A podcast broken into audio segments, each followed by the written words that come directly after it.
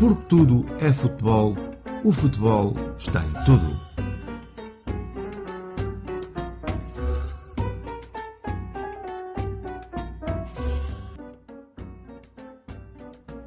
Sejam bem-vindos a mais um episódio do podcast Porque Tudo é Futebol e o futebol está em tudo. Já pensaram? Tudo aquilo que nos acontece no dia a dia pode ser relacionado com aquilo que acontece no mundo do futebol? Hoje queremos saber quem é que aí desse lado nunca, mas nunca, deu aquela desculpa bem esfarrapada para se safar de alguma coisa. Vá lá, sejam honestos. A questão é se conseguiram engendrar uma boa desculpa ou se foi mesmo daquelas a martelo. Descobrimos no site globo.com uma lista de 10 desculpas bem curiosas para faltar ao trabalho nos Estados Unidos. E nesta lista há desculpas para todos os gostos, principalmente se esses gostos forem maus. Assim, no campo dos problemas familiares, temos o funcionário que disse que a sua avó o envenenou com presunto. E ainda, outra desculpa bem curiosa foi que a mulher do empregado descobriu que estava a ser traída e ele teve de passar o dia a recuperar as suas coisas do lixo. Depois, no âmbito dos acidentes domésticos, encontramos o funcionário que alegou ter ficado preso debaixo da cama e não conseguiu sair. Não sei é o que é que ele andava lá a fazer. Outro disse que partiu o braço quando foi tentar apanhar uma sandes que ia cair ao chão. E ainda aquele que acusou a sua esposa de ter colocado toda a sua roupa íntima na máquina de lavar. Muito acidinho este. Finalmente, Neste domínio dos acidentes em casa, ainda um trabalhador que enfiou um dedo no olho enquanto penteava o cabelo para sair de casa. Coitadinho. No que toca ao esoterismo, houve um funcionário que disse que o universo lhe comunicou de que ele precisava tirar um dia de folga.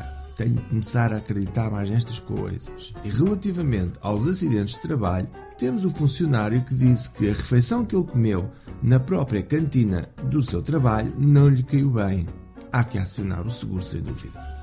Nesta extensa lista, temos também os problemas com animais. Quando o gato de um trabalhador ficou preso no interior do painel do carro. Atenção, isto já me aconteceu, mas foi à saída do trabalho. Caramba, gandazar. E por fim, os problemas de saúde. Quando o empregado resolveu ir para a praia porque o médico lhe disse que ele precisava de mais vitamina D. Esta é a minha preferida. Já no site do exame.com podemos também encontrar uma grande lista de desculpas farrapadas, também elas com o intuito da balda ao trabalho.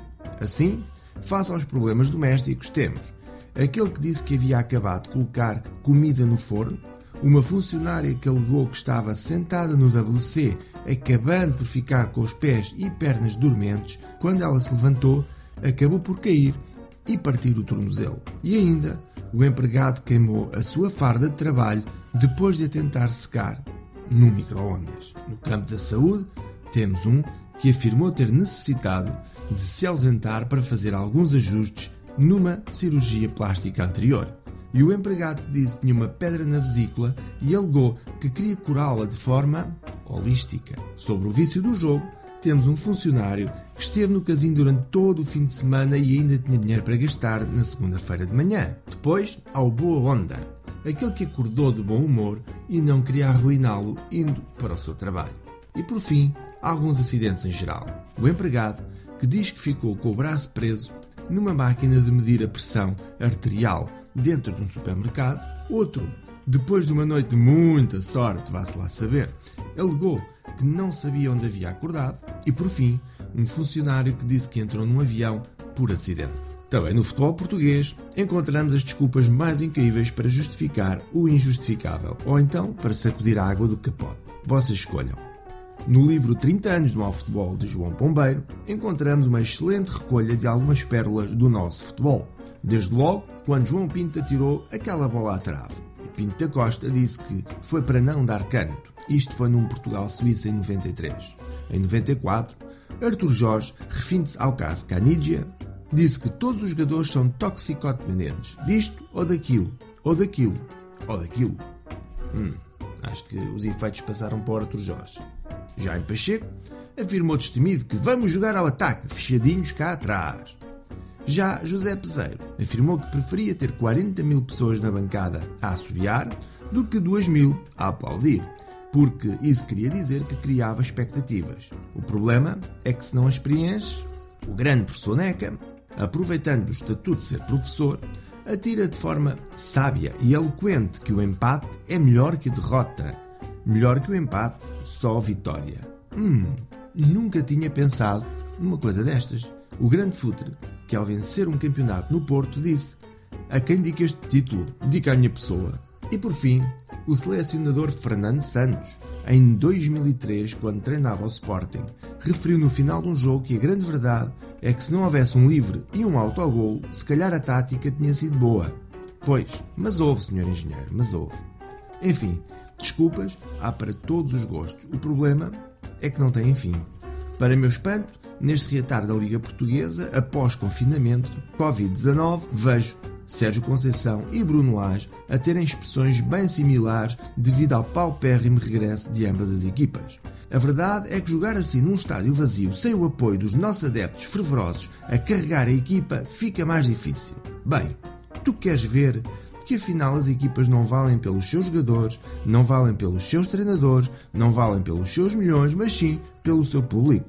Afinal, é mesmo camisola doce que resolve? É, se calhar é. Parece que o coronavírus veio pôr a nu muita coisa.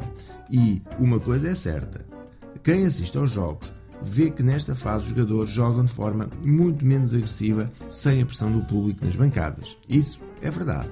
Portanto, deixo mesmo no ar. Será que Conceição e Laje realmente estão a dar desculpas ou sabem algo que nós não sabemos? Sigam a nossa página no Facebook Façam lá um like, sigam o nosso site www.portudefutebol.com, onde estão todos os links das temáticas abordadas neste episódio. De resto, já sabem, bola para a frente porque tudo é futebol e o futebol está em tudo.